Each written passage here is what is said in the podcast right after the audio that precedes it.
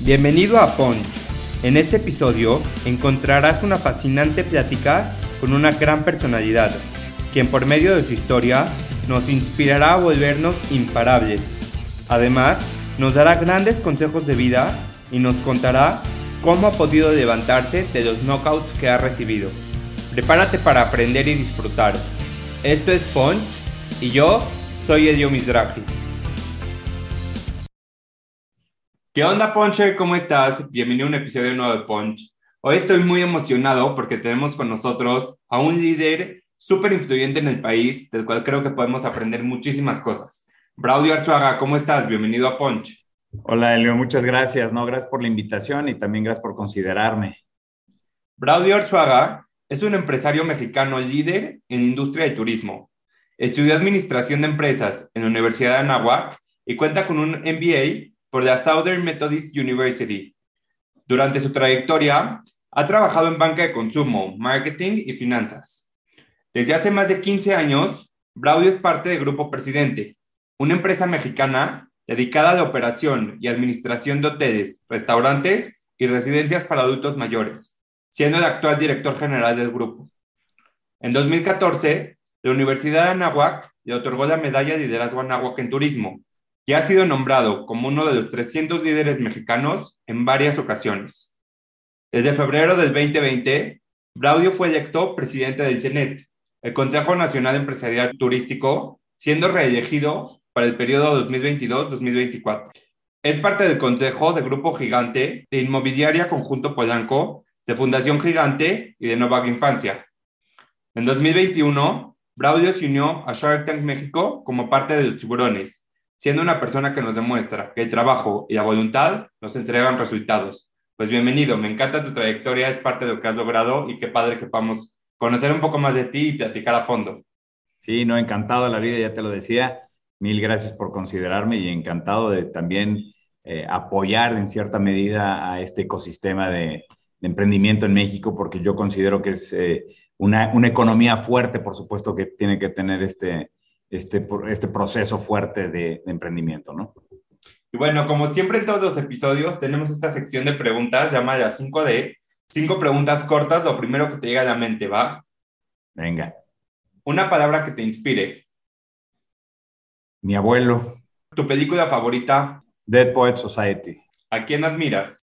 Admiro, admiro a mi papá y a mi abuelo, a los dos. ¿Ciudad o playa? Playa. ¿Cómo defines la voluntad? Las ganas de hacer las cosas. Y bueno, Claudio, algo que no muchos saben de ti es que has participado como productor ejecutivo en varios proyectos de cine. Pero platícanos un poco sobre esta pasión, ¿cómo es que nace? Pues mira, la verdad es que ha sido más que una pasión, ha sido probablemente mi peor negocio, ¿no? Eh, he, participado en tres películas. Eh, la última que participé ya fue mucho más a fondo, ya fui productor ejecutivo en donde tuvimos que tomar decisiones eh, pues de que quién era el actor y de que quién iba a ser el de fotografía y el line producer y demás, ¿no?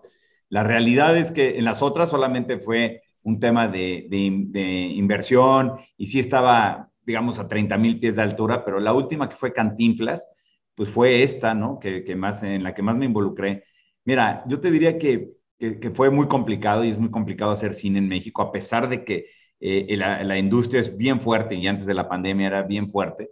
Sin embargo, la, realidad es de que todas estas grandes producciones de otros países pues roban mucha taquilla, roban muchas salas y roban muchas pantallas. Entonces ha sido bien complicado, la verdad es que me gustó, aprendí muchísimo, eh, no fue un buen negocio. En la última, la de Cantinflas, probablemente fue mucho mejor negocio que en las otras dos. Eh, pero, pero bueno, en eso estamos y, la verdad ya no he hecho nada. Tengo ganas de hacer un documental eh, o de participar en un documental porque yo siento que, que, quiero, quiero dejar algo este, hecho por mí, un legado.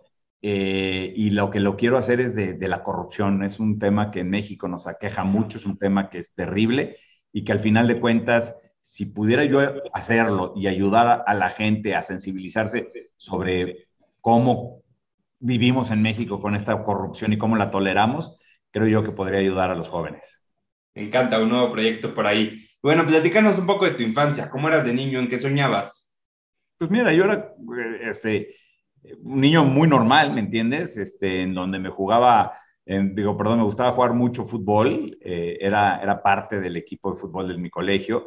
Eh, no era el mejor, y me queda claro, pero eso creo que me ayudó mucho también para, para, para estar siempre tratando de dar lo mejor de mí. Eh, hacía, todos los deportes, jugué mucho tenis, que tristemente lo dejé después porque la verdad creo que es un juego increíble eh, en familia y padre, no sé, me gusta, jugué pádel también, ¿no? Entonces, hice muchos deportes, eh, siempre tuve, tuve un papá muy difícil, ¿no? Mi papá todavía vive, eh, muy difícil en el sentido de que me, me presionaba mucho por, por, buen comportamiento, por buenas calificaciones, un poquito este, en esta old school de cómo se educaba antes. Mi madre murió cuando yo tenía 18 años, o sea, ella tenía 47 años, yo tenía 18 años, eh, yo hoy tengo 49, entonces te podrás imaginar todos los años que tengo sin mi mamá, ¿no? Pero la verdad es que el poco tiempo que estuve con ella también me, me dejó un legado de vida muy importante y me dejó un tema como que muy sensibilizado a, a ser una persona de bien. Y la verdad es que lo digo, no, no es un cliché, ¿no? Lo digo de verdad.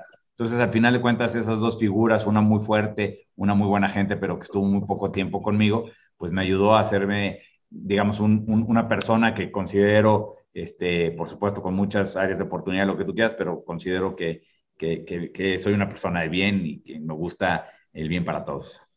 Y como ya dije al principio, estudiaste Administración de Empresas en Anáhuac y estando justo en tus primeros semestres de la universidad decides emprender. Platícanos un poco cómo decides que querías emprender y cómo fue tu experiencia como emprendedor joven. Mira, yo eh, estando en el primer semestre de, la universidad, eh, platiqué con mi papá y le dije, oye, yo quiero poner un negocio, ¿no? Pero siempre lo explico así, no era que fuera así, ¿no? Pero siempre les digo, yo quería una papelería, por decirte, ¿no? Tener un negocio chico, un negocio que me fuera ayudando, que me fuera fogueando, que fuera entendiendo, pues, el tema de los inventarios, de las ventas, del costo, del marketing y todo esto. Y un buen día mi papá me lleva a lo que él creó para mí que fue una tienda de ropa en donde teníamos que importar de Estados Unidos, en donde teníamos que, el inventario era carísimo, etcétera, y me, me, aventó, ¿no? Este, al principio yo le dije, no, hubo, hubo broncas, ¿no? Porque al final de cuentas yo quería algo más chico. Me costó muchísimo, pero, pero ahí empecé a aprender, eh, pues, pues muchas cosas. Y yo te diría que la cosa que más aprendí fue que para ser jefe necesitas tener un jefe.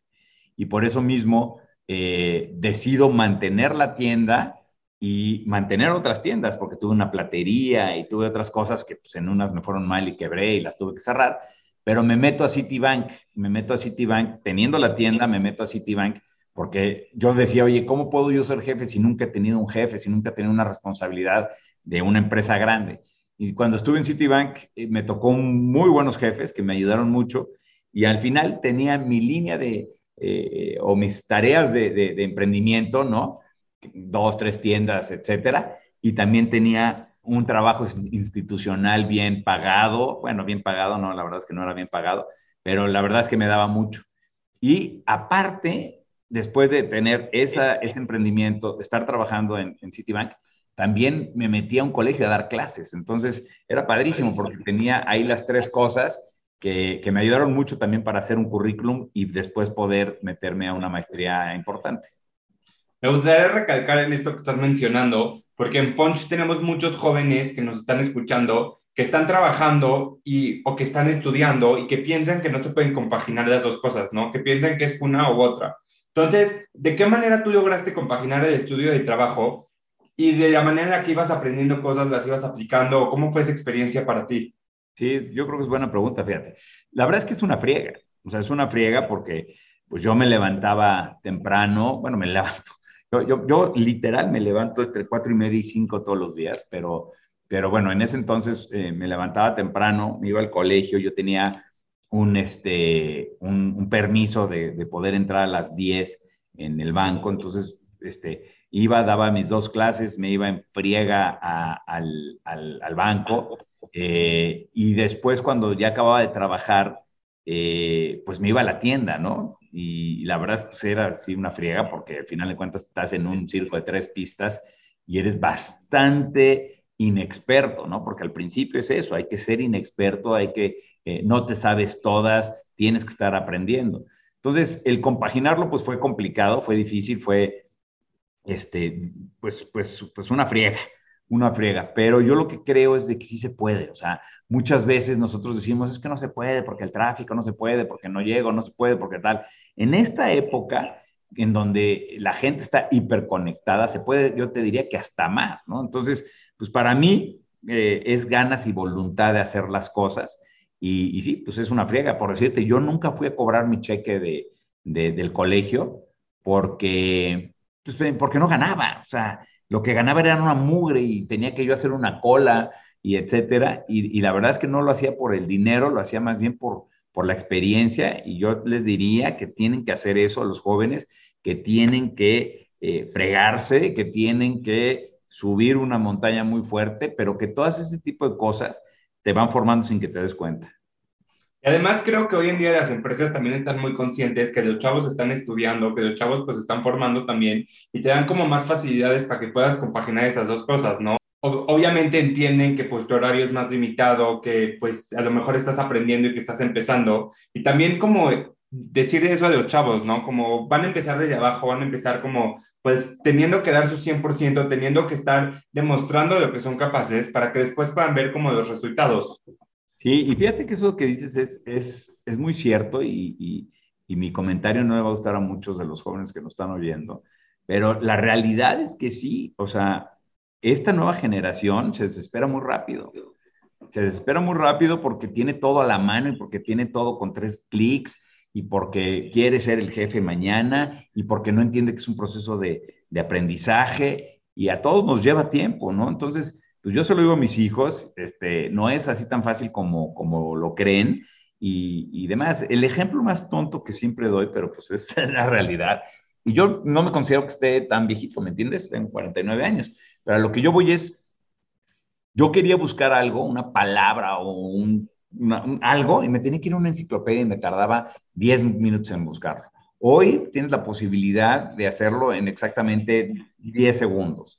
Entonces, eh, eso es muy bueno y qué bueno que exista porque eso nos permite hacer lo que yo te decía de este circo de tres pistas y todo. Pero también es muy malo porque se desesperan, no lo tienen tan rápido, hay una frustración, hay una ansiedad y la verdad es que pues, eh, yo no pretendo dar clases ahora de, psicología a todos los chavitos que, a todos los chavos que nos están oyendo, pero al final de cuentas, la verdad es que sí deben de ser sensibles, que no es tan fácil como apretar tres botones. Y bueno, hoy en día te vemos como el CEO de Grupo Presidente y justo vuelvo a lo mismo, aunque hoy en día ya estás en un puesto importante, pero tienes una trayectoria de muchísimos años y de muchísimo trabajo que te respalda. Entonces, platícanos un poco cómo llegas al grupo y cómo vas escalando dentro del grupo. Mira, yo, yo llego porque en mi eh, trabajo anterior eh, llevaba la parte de estrategia en, en, el otro grupo, que es eh, empresa hermana de esta empresa, y hicimos un proyecto en donde dijimos, oye, somos como que muchos jefes, déjame decirlo así, y, y de repente nos pisamos entre las decisiones. Entonces decidimos hacer un, proyecto de gobierno corporativo en donde eh, pues sabíamos que muchos de nosotros íbamos a salir de esa empresa. A mí me tocó salir y me tocó entrar a esta. Y la verdad, mira, yo me di cuenta que, esta es mi pasión desde el día 2 de que entré aquí, que, la, la, hotelería es, es algo increíble, que México tiene un potencial enorme. A mí me tocó entrar cuando había siete hoteles, hoy tenemos 20 y, tristemente tuvimos que cerrar algunos porque ahorita tendríamos pues, casi 30 hoteles y, este año abrimos dos, Tendríamos 28 hoteles más los que vamos a abrir, tendríamos 30 hoteles. Me encantó, me llevo 15 años trabajando aquí, yo llegué y me hice cargo primero de los sistemas, luego me hice cargo de las ventas, de auditoría, o sea, fue un proceso largo y creo que desde el 2000, pues creo que es 13, 14, soy el director general y la verdad, pues encantado porque estamos también innovando mucho. La pandemia nos vino a enseñar muchas cosas, o sea, ha sido el, la peor etapa de mi vida y la peor etapa de presidente, pero lo que sí te puedo decir es que nos ha, estado sensibilizando sobre hacer una hotelería diferente y hoy por hoy estamos empezando a incursionar en cosas pues mucho más eh, eh, de naturaleza, mucho más de, tener un impacto en la sociedad, sustentables, etcétera, etcétera. Entonces estoy muy contento, la verdad, de estar aquí. Y también estoy contento de ser, pues, eh, déjame decirlo así, el líder de la industria del turismo, porque pues ya llevo dos años como presidente del Consejo Nacional Empresarial Turístico y me tocan dos años más, me, me reeligieron para dos años más, literal la semana pasada. Eh, quiero recalcar en dos cosas que mencionaste. La primera es como tu pasión, ¿no? Tu pasión que tuviste desde día uno, porque creo que cuando estás apasionado, las cosas se pueden ir dando más fácil y tu trabajo se va desempeñando de mejor manera. Entonces, ¿de qué manera crees que podemos encontrar nosotros nuestras pasiones para podernos enfocar ahí? Mira, yo, yo te diría, yo paso más tiempo aquí que en mi casa, ¿me entiendes? Yo llego muy temprano aquí y me voy tarde. Pues, bueno, no me voy tarde, la verdad, yo me voy como a las 7, ¿no? Porque siempre he dicho pues, que también tienes familia y también tienes que descansar y también tienes que ver la tele y también tienes que leer y también tienes que echar la flojera, tal cual, o sea, no, no, no, no te puedo decir que yo soy de, estos que estoy de hasta las 10 de la noche, porque no lo soy, ni lo pretendo, ni quiero, ni me interesa. La pasión la encuentras con, con, y digo, también puede ser un cliché, ¿no? Pero con, cuando te late más el corazón. O sea, cuando tú estás haciendo una cosa que te da flojera, cuando estás en, en un puesto que no te gusta, cuando estás, estás apagado, estás de flojera, estás trabajando que tienes que trabajar, estás esperando a ir por el café y luego estás esperando a irte. Cuando tú estás en una industria, en una tarea que estés haciendo, en un emprendimiento, en una empresa, con el mismo, no sé, por decirte, con el arte, que a mí también me encanta y que de repente te llama, te, te late más el corazón y, y, y, y, te entusiasma, pues eso es pasión, ¿no? Entonces, pues qué padre, porque también muchas veces nos lo dicen, pero no lo entiendes, qué padre que no vengas a trabajar, sino que te vengas a divertir trabajando. Entonces, eso es. Yo te diría que el mejor indicador para mí es eso, que te lata el corazón más, ¿no? Y que te, que, te ponga la piel de chinita, ya sabes, de carne de gallina, que de repente dices, esto es lo que me gusta y por aquí quiero seguir. Porque ¿quién quiere hacer algo que no le interesa? ¿Quién quiere hacer algo que no le guste? Pues no, la verdad no, qué flojera. Bueno, sin duda alguna, la industria de turismo ha sido de las industrias más afectadas durante los últimos meses de pandemia y como ya lo dijiste, siendo el CEO de Grupo Presidente y teniendo el puesto del presidente del CENET, ¿cuáles fueron los principales retos que has afrontado y que has aprendido durante esta crisis? Pues todos, todos. Este, dentro del Grupo Presidente tuvimos que quitar 20% de la nómina, 23% de la nómina. Eh, que es muy difícil, muy difícil porque estás en la peor crisis del mundo, porque era en el mundo, y tienes que tomar decisiones muy, muy fuertes, ¿no? Eh, por otro lado, también tomamos, por decirte, una decisión aquí en presidente de quitarnos sueldos, muchos, bueno, más bien muchos no, todos. ¿Por qué? Porque estábamos salvando a, más gente. Eh, si, si, si, si, nosotros estábamos percibiendo menos dinero, o sea, todo la, todos, te estoy diciendo todos, todos, todos, todos. Eh, entonces eso fue muy difícil, cerrar hoteles, perder en el estado de resultados, dejar de abrir hoteles, dejar de invertir, dejar de invertir en sistemas, en tecnología, pues todo eso, digo, son 24 meses literal los que ya llevamos y son 24 meses de terror. Por otro lado, pues a mí también me tocó ser este, esta cabeza de sector en donde pues yo tenía que hablar con el gobierno muchas veces para cosas positivas, muchas cosas para cosas negativas, eh, muchas veces para, para distanciamientos. No, no, te voy a decir que nos peleamos, pero sí había fricciones en muchas de las cosas que hablábamos. Eh, y la verdad es que muy difícil, muy difícil porque creo yo que eh, eh, se pudo haber hecho mejor a nivel, a nivel país, pero al final de cuentas, pues esto fue lo que nos tocó vivir. La, la, la, industria tiene un reto enorme de crecimiento, se perdieron casi tres puntos porcentuales de PIB, del, del PIB que el turismo aportaba al PIB nacional. Y eso es un chorro de lana, eso es un chorro de lana, se perdió, en un momento se perdió un millón de empleos, eh, se perdieron más de 100 mil eh, millones de, ingresos fiscales para el gobierno. O sea, te puedo pasar aquí y te puedo dar datos impresionantes que nos ponemos a llorar, la verdad. Pero, pero pues mira, esas son los, las cuestiones más complicadas que he vivido, sin duda, sin duda, sin duda, ¿no? En, en, en lo profesional te estoy hablando, en lo, personal, pues ya te dije la, la muerte de mi mamá. Y justo de todos estos pues, retos que te enfrentaste en los últimos meses de pandemia, ¿cuáles fueron los mayores aprendizajes que te has llevado?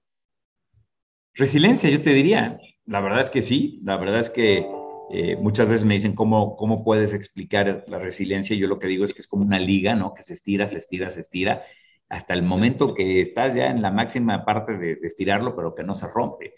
Y, y, la verdad es eso. Otro que, que también, insisto, puede ser un cliché, pero no lo es, es que de las, de las crisis salen oportunidades. O sea, lo que te decía ahora que estamos haciendo un grupo presidente de tratar de hacer una nueva hotelería en glamping, de experiencias, más outdoors, más sustentable, todo ese tema, pues son cosas que empezamos a, conocer todos en la pandemia, ¿no? Entonces, pues mira, es así, o sea, yo te diría que la palabra es esa, resiliencia, porque, porque es una friega, porque es una joda, porque es la palabra, y, la verdad, pues, pues, pues eh, con mucho carácter. Y justo esto que mencionas de las experiencias outdoors me encanta porque creo que a nosotros como millennials o centennials es algo que nos está llamando muchísimo de atención, ¿no? Como que ya nosotros mismos estamos buscando eh, distintas formas de turismo y qué padre que ustedes como pues siendo líderes en industria estén innovando a la par que pues la sociedad va cambiando. Sí, sin duda, mira, estamos haciendo unas cápsulas, bueno, estamos en papel todo, ¿no? Pero estamos haciendo unas cápsulas que no sé si, si las hayan visto y si no, métanse en Instagram, se llama Natura Vive, que están en, Perú. Eh, ya las estamos viendo si las hacemos aquí en México y las queremos colgar a 400 metros, 300 metros y que sea en tu cuarto hotel. Estamos haciendo glamping o queremos empezar a hacer glamping en, en, Yucatán. Estamos haciendo una empresa de experiencias y todo, porque, porque ahora los, los, los que manejan el mundo son ustedes, los millennials, los centennials. O sea, antes se diseñaban las experiencias en la hotelería, los hoteles, los viajes, etcétera, para los baby boomers, ¿no? Porque los baby boomers eran los que tenían la lana, eran los que eran una gran base de, población, pero ellos ya se están haciendo viejos, eh, quedan, quedan muchos, ¿no? Pero queda ya la colita, o sea, muchos ya se han muerto. Y los que tienen hoy el poder adquisitivo, los que tienen hoy la forma de pensar, los que están hoy hiperconectados, los que tienen hoy los que son los dueños del mundo son, son los millennials y los centennials. Entonces, nosotros nos tenemos que adoptar y estamos haciendo eso para poder capturar ese mercado que es muy grande y muy importante. Y como mencionaste hace un ratito, eh, esta industria prepandemia representaba casi el 8.8% del PIB nacional. Es la industria donde más mujeres y personas jóvenes son empleadas. Entonces, ¿de qué manera nosotros como sociedad podemos aportar para ir reactivando esta industria? Porque creo que si pues el gobierno, las instituciones que nos manejan no están haciendo un buen trabajo, nosotros también podríamos aportar de alguna manera. Sí, mira, es una muy buena pregunta. O sea, México, eh, el, viajero internacional de, México es bien importante, pero es todavía más importante el nacional, ¿no? Entonces, yo lo que te diría es que eh, antes que no había movilidad, ¿no? Los primeros meses de pandemia que estábamos todos en la casa, pues literal, pues ahí sí sufríamos. Pero hoy que te puedes mover, si lo haces con protocolos, si lo haces cumpliendo esos protocolos, a mí no me gusta usar la mascarilla, a mí no me encanta ponerme gel, a mí no me encanta que me tomen la temperatura, a mí, por supuesto que me fascinó haberme vacunado, yo, no entiendo esa gente que no se quiere vacunar, etcétera. Pero si cumples todo esto, es posible viajar. Entonces, ¿cómo activar y cómo reactivar y cómo ayudar a la industria aquí? Viajando localmente. Yo vengo, hoy eh, ayer estaba en, estuve en Sinaloa, en, un pueblo que se llama, un pueblo mágico que se llama El Fuerte. Eh, literal está muy padre, ¿me entiendes? Este, estuve ahí de chamba, no, no hubiera ido, esa es la verdad, porque también está lejos, pero si vamos a viajes de proximidad, ¿no? Si, si tú vives en la Ciudad de México y vas a los pueblos eh, que están alrededor, como Malinalco, como Valle, pues estás reactivando la economía local. Si tú vives en Saltillo y vas a los que están al lado, o en Monterrey, o en donde viva siempre hay pueblos mágicos. Entonces, eh, es agarrar el coche, es cumplir estos protocolos y es consumir local y es ayudar al de la fondita. Con eso, ayudamos muchísimo al turismo. Sí, también ustedes dentro del grupo han implementado muchísimos protocolos de sanidad para que también, pues, sí se diga, ¿no? Que no es de que están ahí, pues, esperando a que la gente venga, están esperando a que la gente venga, pero con todos millones de procesos que han implementado en los últimos meses para que esto sea, pues, una experiencia grata para todos. Eso y costos. Acuérdate que todavía no llegamos a los ingresos del 2019 y estamos gastando más. Entonces nuestro estado de resultados pues se ve muy afectado porque estamos comprando, estamos lavando mucho más eh, eh, profundo, estamos limpiando mucho más profundo, estamos dando el equipo a nuestra gente que pues, siempre había tenido equipo, pero antes no existía las caretas, los guantes, el gel, o sea, todo eso son costos más eh, mayores. Entonces, al final de cuentas, pues yo te diría, sí, hay protocolos bien importantes que cuestan un chorro y la realidad es que, insisto, si ustedes ayudan, eh, o sea, si, si, si todos los mexicanos viajamos por México eh, y, consumimos local y consumimos en, en los restaurantes o en, en, las plazas y etcétera, pues la verdad es que eh, vamos, a, vamos a ayudar a, esta economía porque lo requiere. bueno, cambiando un poco de tema, durante los últimos meses te hemos visto como tiburón en Shark Tank México. Eh, creo que es un proyecto que emociona muchísimo a todos los jóvenes emprendedores, promueve muchísimo este ecosistema emprendedor, pero ¿qué te motivó a entrar al programa? Mira, primero que nada, a mí me, llamó mucho la atención que se haya fijado en mí, ¿no? Este, cuando yo hablaba con la productora, eh, las primeras preguntas que le decía era, oye, pues, ¿de dónde salió mi nombre y cómo sabes de mí? Y etcétera, ¿no? Y la realidad es de que está muy padre porque es un proyecto eh, muy de verdad. Y ya hablo de proyecto, no de programa. Y ahorita te digo por qué hablo de proyecto y no de programa. Cuando yo digo que es muy de verdad, es porque, porque a mí no me dicen, o a, a nadie de los tiburones, nos dicen a quién vamos a ver. Nunca, nunca, nunca. Hay gente que, que, no lo cree o hay gente que dice, ah, es que les dan un briefing y ya sabes que no vas a nada. O sea, tú sabes con qué tiburones te toca. Ahora en esta temporada voy a salir un poquito más. La vez pasada fui como un tiburón invitado, esta vez ya estoy más, más, más, más permanente, digamos. Pero, pero a lo que yo voy, pues yo sabía quién me tocaba a la izquierda y a la derecha de tiburones, pero yo no sabía quién me tocaba enfrente. Y entonces, eh, yo hablo de, que es un, proyecto porque tú una vez que ya este, acabas el programa, eh, es un proyecto de vida para el emprendedor y es un proyecto que empieza a ser también de vida para ti, porque yo me lo estoy tomando muy en serio y lo que estoy haciendo es hablar con los emprendedores y, platicar con ellos y llevarlos al siguiente nivel, ¿me entiendes? Porque al final de cuentas, eso es lo que hay que hacer. Sí, justo ahorita que mencionabas, pues tu plática con Kirena, productora, eh, a Kirena tuvimos en Ponche en uno de los episodios pasados y justo yo le pregunté a Kiren que pues Shark Tank se trata de pitches, todos lo hemos visto y todos sabemos cómo funciona, pero le preguntaba yo que cómo eran sus pitches de ella con los tiburones para que se unan al programa. Entonces, ¿cómo fue tu pitch? O sea, ¿cómo te picharon a ti el programa? ¿Ya lo conocías? Mira, yo lo había visto, lo había visto en Estados Unidos y había visto algunos aquí en México. Siempre la verdad es que tanto el de Estados Unidos como el de México me llamaba mucho la atención. A mí fue algo muy simpático porque yo al principio le dije que no a Kiren porque, pues porque no sé, no me latía, no sé. Pero bueno, ella llegó aquí a mi oficina, se sentó en este sillón aquí con Ricardo, que también le ayuda mucho, y, y de repente ya me empezaron a platicar y dije, pues está simpático, ¿no? Ella el día siguiente me dijo, vengo mañana, eh, vente vestido como te vendrías vestido, y, yo dije, qué raro comentario, ¿no? Y, de, y vengo a las 8 o 7 de la noche. Entonces, cuando llegamos, me dicen, oye, vamos a una, sala de juntas. Entonces, fuimos a una sala de juntas. Y yo me siento en medio, Kiren se sienta del lado derecho y Ricardo se sienta del lado izquierdo y de repente entra Cristian, que es otra, otra persona de la producción, a hacerme un pitch. Ah, pero nunca me dijeron, un pinche inventado que hizo Cristian y ellos querían ver cómo reaccionaba yo a una simulación de pitch. Y eso me llamó mucho la atención. Yo creo que eso fue lo que me convenció porque yo pensé que veníamos a otra junta, ¿no? Me, llamó la atención el comentario de mente vestido como te irías al programa, pero dije, bueno, pues qué raro comentario, pero bueno. Y yo pensé que veníamos a otra plática con, con Kiren y con Ricardo de, oye, fíjate, se hace así, se hace así, estos son, no sé qué. Ahí en ese entonces estaba Ricardo, eh, perdón, Arturo y, y, y, Arturo Rodrigo. Y, y, bueno, pues entonces me empezaban a, digo, te, insisto, pensé que me iban a platicar de, de cómo era el proyecto. Y cuando me hicieron un pitch así en frío, sin saber, para ver cómo reaccionaba, yo dije, pues está padre esto. Y ahí fue cuando le dije, venga, me la viento, ¿no? Me la viento, invítame como un tiburón invitado para, para saber si, si, si colaboro y si contribuyo al programa. Y de ser así, pues venga, vemos platicando y mira, ya tiene segunda temporada.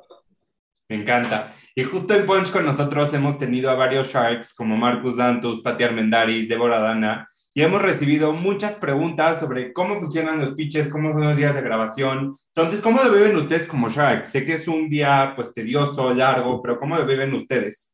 Es un día, son 14 días seguiditos, incluyendo sábados, el domingo te dejan descansar, muy complicados porque tú llegas a las 8 y te vas a las 8, literal. Tú llegas a las 8 y el primer pitch es a las 9, llegas a las 8 para desayunar, para cambiarte, etc.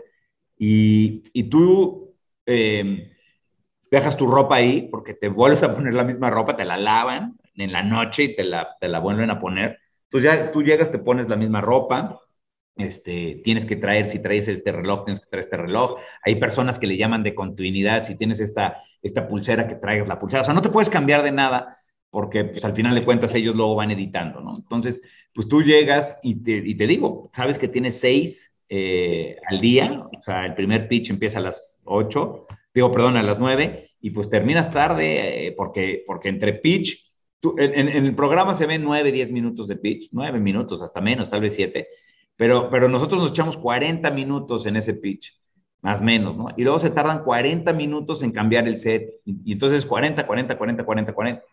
Entonces, pues obviamente se hace un día muy largo, insisto, y, y, créanme que no es un tema en donde te dicen qué vas a ver, qué industria, nada, tú no sabes nada. El día que te sientas ahí, te sientas y de repente dices, hola, llega alguien, te dice, hola tiburones, vengo a tal, tal, tal, ¿me entiendes?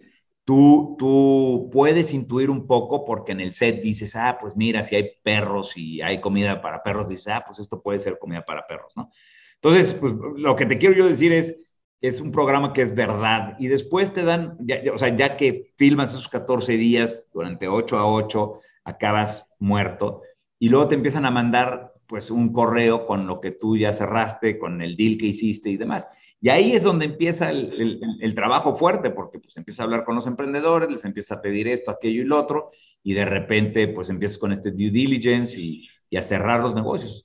La realidad es que sí se cierran negocios porque hay gente que también cree que no se cierran. Y también la verdad es que otros no se cierran porque el emprendedor pues, te mintió, ¿no? Te dijo que vendía 10 millones y en realidad vendía 8 y te dijo que tenía un margen de no sé cuántos y la realidad es que no lo tenía. Muchos los dejas pasar. Si te dicen, oye, yo tengo un margen de 28 y en realidad lo tiene de 26, pues venga, lo dejas pasar. Pero si te, si te dicen, tengo un, margen de 28 y tienen un margen de 20, pues, pues dices, oye, entonces ya no vamos a ganar, ¿entiendes?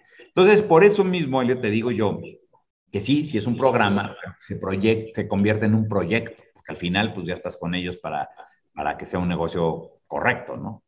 No, y que además es un proyecto que ha impactado a miles y miles de personas, muchísimos jóvenes, porque pues no solamente impacta a los emprendedores que van ahí a presentarles, ¿no? Impacta muchísimo a todos los, pues todos los televidentes, todos los que están viendo el programa. Entonces, Punch, siendo un foro que promueve el emprendimiento en jóvenes, ¿qué papel consideras que tenemos los jóvenes en nuestro país? Uf, o sea, ya te lo decía yo antes, son los que mueven la economía son los que tienen el poder adquisitivo, no, no, no, es que sea el poder adquisitivo, el poder adquisitivo, por supuesto, que lo tiene un papá de ese joven, ¿no? Por, por, llamarlo, o sea, llevar ese ejemplo a, a, lo más ridículo. Pero, pero, pero la cantidad de jóvenes millennials, centennials que hoy están en, la, en el mundo, eh, el, la gente que ya trabaja, la, la, la, posibilidad de compra, etcétera, los hacen un grupo eh, demográfico importantísimo eh, en la economía, en, en, el gasto, en el ahorro. El ahorro, muchas veces cuando tenemos esa edad nada más pensamos en gastar porque o, o ganamos algo, o nuestro papá nos da una mensualidad o un domingo, lo que sea. Yo creo que pues, algo importante es el ahorro y es, es, es importantísimo eso. Entonces, ¿qué papel juegan? Todos, todo el papel más importante lo están jugando los jóvenes. Tienen que, ser mucho más sensibles a que no las cosas son como las quieran, como, lo que te decía antes, ¿no? Como las quieran, donde las quieran y al momento que las quieran. Pero la verdad es que son un, grupo de, poblacional, demográfico bien, bien importante que puede ponerle presión a México para cambiar las cosas que quieran cambiar, que puede ayudar a México a contribuir en las cosas que estamos haciendo bien, que, que deben de ser más visibles, que, que, que, que, se tienen que comer el mundo, se tienen que comer México y yo la verdad, yo te digo que tengo 49, les regalo 20 y me voy otra vez a esa edad porque, porque es increíble. Me encanta. Y bueno, hace ratito mencionabas que te levantas entre cuatro y media y cinco de la mañana. Entonces, ¿cómo es un día de Braudio? ¿Cómo se ve desde el inicio hasta que termina? Mira, siempre me levantaba a las cinco, siempre, toda mi vida. Y yo me acuerdo que, que iba a Orange Theory antes de la pandemia, a las 5.45 empezaba esa clase, ¿no? Entonces, no, no me costaba. Ahora me estoy levantando a las cuatro y media, yo creo que es, y ha sido después del COVID, me dio COVID al principio este año, súper bien me vio, o sea, no, no, no, no sufrí nada pero, pero llevo todo este año levantándome a las cuatro y media y es, es terrible, ¿no? Eh, pero bueno, yo, yo me levanto temprano, ya hago ejercicio en mi casa porque pues, tengo ahí un gimnasito y etcétera. Y, y, a las, ahora estoy haciendo pilates, antes hacía muchísimo cardio, muchísimo, corrí 12, 12 años fuerte y la verdad ya me está costando un poco más y estoy haciendo cardio, perdón, pilates, algo de cardio y algo de pesas y demás, pero siempre empiezo con, con ejercicio porque eso me ayuda mucho. Eh, después desayuno y estoy ahí en mi casa, pero yo a las ocho y media ya estoy en la oficina. Eh, me gusta estar involucrado en la oficina con los diferentes directores, con las diferentes áreas. Eh, divido mi día entre, entre pues, emprendimientos, entre presidente y entre el CENET, siempre dándole mucho más a, presidente porque pues, es mi responsabilidad más grande. ahora, que eso está padre, la verdad, porque antes no, pero ahora como en mi casa no sé por qué después de la pandemia eh, me ha ayudado a, comer en mi casa. Antes comía aquí con clientes, con ejecutivos aquí, con lo que fuera, y, llegaba a mi casa hasta en la noche, ¿no? Hasta las 7 o una cosa así de la noche. Pero, pero ahora como en mi casa y eso me gusta, la verdad me gusta mucho. Y hay veces, la verdad, que, que si tengo puros Zooms, ya me quedo en mi casa, si no regreso y, y sigo, ¿no? Eh, y luego me paso leyendo mucho, pero fíjate, desde la pandemia ya no leo libros, sino leo chorro de reportes de lo que está pasando en el mundo. Ahorita la guerra, ¿no? O sea, no puede ser, salimos de una para entrar a otra, caray. Y, y, oigo muchos, muchos noticieros también. Y bueno, en 2014 la Universidad de Anáhuac te otorgó la medalla de liderazgo Anáhuac en turismo, pero ¿cómo definirías tú a un líder y, y cómo defines el liderazgo? Mira, el liderazgo es, es hacer las cosas a través de la gente. Así lo veo yo. O sea, no es un liderazgo autoritario de eh, ven, haz y lo quiero para mañana, ¿no? Sino más bien a través del ejemplo y a través de, de, ese, esa persona y esos conceptos es hacer las cosas a través de la gente. A mí me queda claro que yo doy la cara como, como director de presidente, pero a mí me queda claro que yo no hago el trabajo día a día, ¿me entiendes? O sea, el trabajo lo hace el que está en el back office, el que está en el front desk, el que está en los restaurantes, el que está en las, en, las casas de, asistencia de retiro, los que están aquí en, la, en, el corporativo. Entonces yo creo que el liderazgo es eso, hacer las cosas a través de la gente y, yo odio al, el, liderazgo autoritario. Yo creo que acá es un tema de, liderazgo eh, participativo 100%. Bueno, para empezar a cerrar, si pudieras dejar de un solo consejo a la juventud, ¿Cuál sería y por qué? Pues mira, la palabra que me viene, y te la voy a decir así, es chingarle. O sea, porque no está fácil, y porque en la economía no está fácil, y porque ahorita el mundo no está fácil, y hay una guerra, y hay una recesión, y hay, un, hay, una inflación muy alta, y, hay depreciaciones y devaluaciones, y hay bla, bla, bla. Pero hay unas, hay, hay, hay muchísimas oportunidades también, ¿no? Este, Hemos visto como ejemplo eh, el boom de los NFTs y de Bitcoin y todo ese tipo de cosas y cómo la gente está haciendo dinero a través de eso. Entonces hay que fregarle, fregarle, fregarle. Esa es la palabra. Yo, yo creo que es, chingarle, esa es la palabra. Y bueno, ¿qué viene para Braulio? Acabas de ser reelegido como el presidente del CENET. ¿Qué retos te enfrentas ahí? ¿Cuáles son tus próximas estrategias? Mira, retos todos, ¿no? Porque pues al final de cuentas yo hoy, hoy represento el 96% de la actividad turística del país hay todos los restaurantes, toda la aviación, toda la transportación terrestre, los hoteles, las haciendas, los museos, los parques recreativos, acuáticos, eh, los abastecedores turísticos, el tiempo compartido, todo eso está en el CENER. Entonces, pues tengo un compromiso muy fuerte eh, con los empresarios, tengo un compromiso muy fuerte con la, con la industria y, es, es, fregarle ahí. Eh, dividirme, multiplicarme, porque pues, es la verdad, eh, hay que dividirse y multiplicarse, pero tengo gente muy buena, la verdad, que me ayuda, etcétera, y ese es uno de los retos y eso es lo que va para adelante. La otra es reconstruir presidente, estar en estos nuevos segmentos que te dije, de, de sustentabilidad, de glamping y cosas así y, también tener tiempo para la familia y tiempo para viajar. A mí me fascina viajar, me fascina viajar, me fascina conocer nuevos lugares, me fascina ir a restaurantes, me fascina el arte, me encanta la música y pues todo eso hay que también darle tiempo, ¿no? Claro. Y bueno, ayúdanos con tu contacto, tus redes sociales, dónde te pueden contactar, dónde pueden ver pues, todo lo que están haciendo un grupo presidente, etcétera. Mira, mi, mi, Instagram, que es en el que estoy más metido, es eh, Braulio Arzuaga L, Arzuaga es con S arroba Braulio Arzuaga L, ahí estoy muy metido en Instagram, em, poniendo, poniendo ideas, poniendo videos de N cosas y etcétera. En LinkedIn también estoy como Braulio Arzuaga y, estoy bastante activo ahí, un poquito menos tal vez en Twitter, que es B-Arzuaga L. Y, y, si me quieren escribir, escríbanme a braulio, arroba, braulioarzuaga.com. Buenísimo. Bueno, Braulio, para cerrar el episodio quiero cerrar con esta frase que creo que describe un poco lo que han vivido pues en la industria del turismo, lo que todos hemos vivido a raíz de la pandemia y que pues define un poco esta capacidad de resiliencia de pues darlo todo y de no rendirnos. Y dice, los desafíos de la vida no están para paralizarte, están para impulsarte y motivarte a siempre sacar lo mejor de ti. Tal cual, o sea, eso es importante, sacar lo mejor de cada uno de nosotros, porque luego eso lo leemos, lo oímos y creemos que es ahí algo etéreo que está volando, no, nada, está en nosotros sacar lo mejor de, de cada uno. Pues muchísimas gracias, Braulio. Gracias por estar aquí. Llevaba bastante tiempo queriendo platicar contigo y me encantó que lo podamos lograr, que podamos compartir esta conversación con más jóvenes emprendedores, con más personas que quieren aportar un granito de arena a México. Yo estoy a tus órdenes, muchas gracias. Escríbanme y síganme y en lo que yo pueda ayudar, encantado de sumarme. Pues muchísimas gracias. Gracias por estar aquí y nos vemos la próxima semana con un nuevo episodio.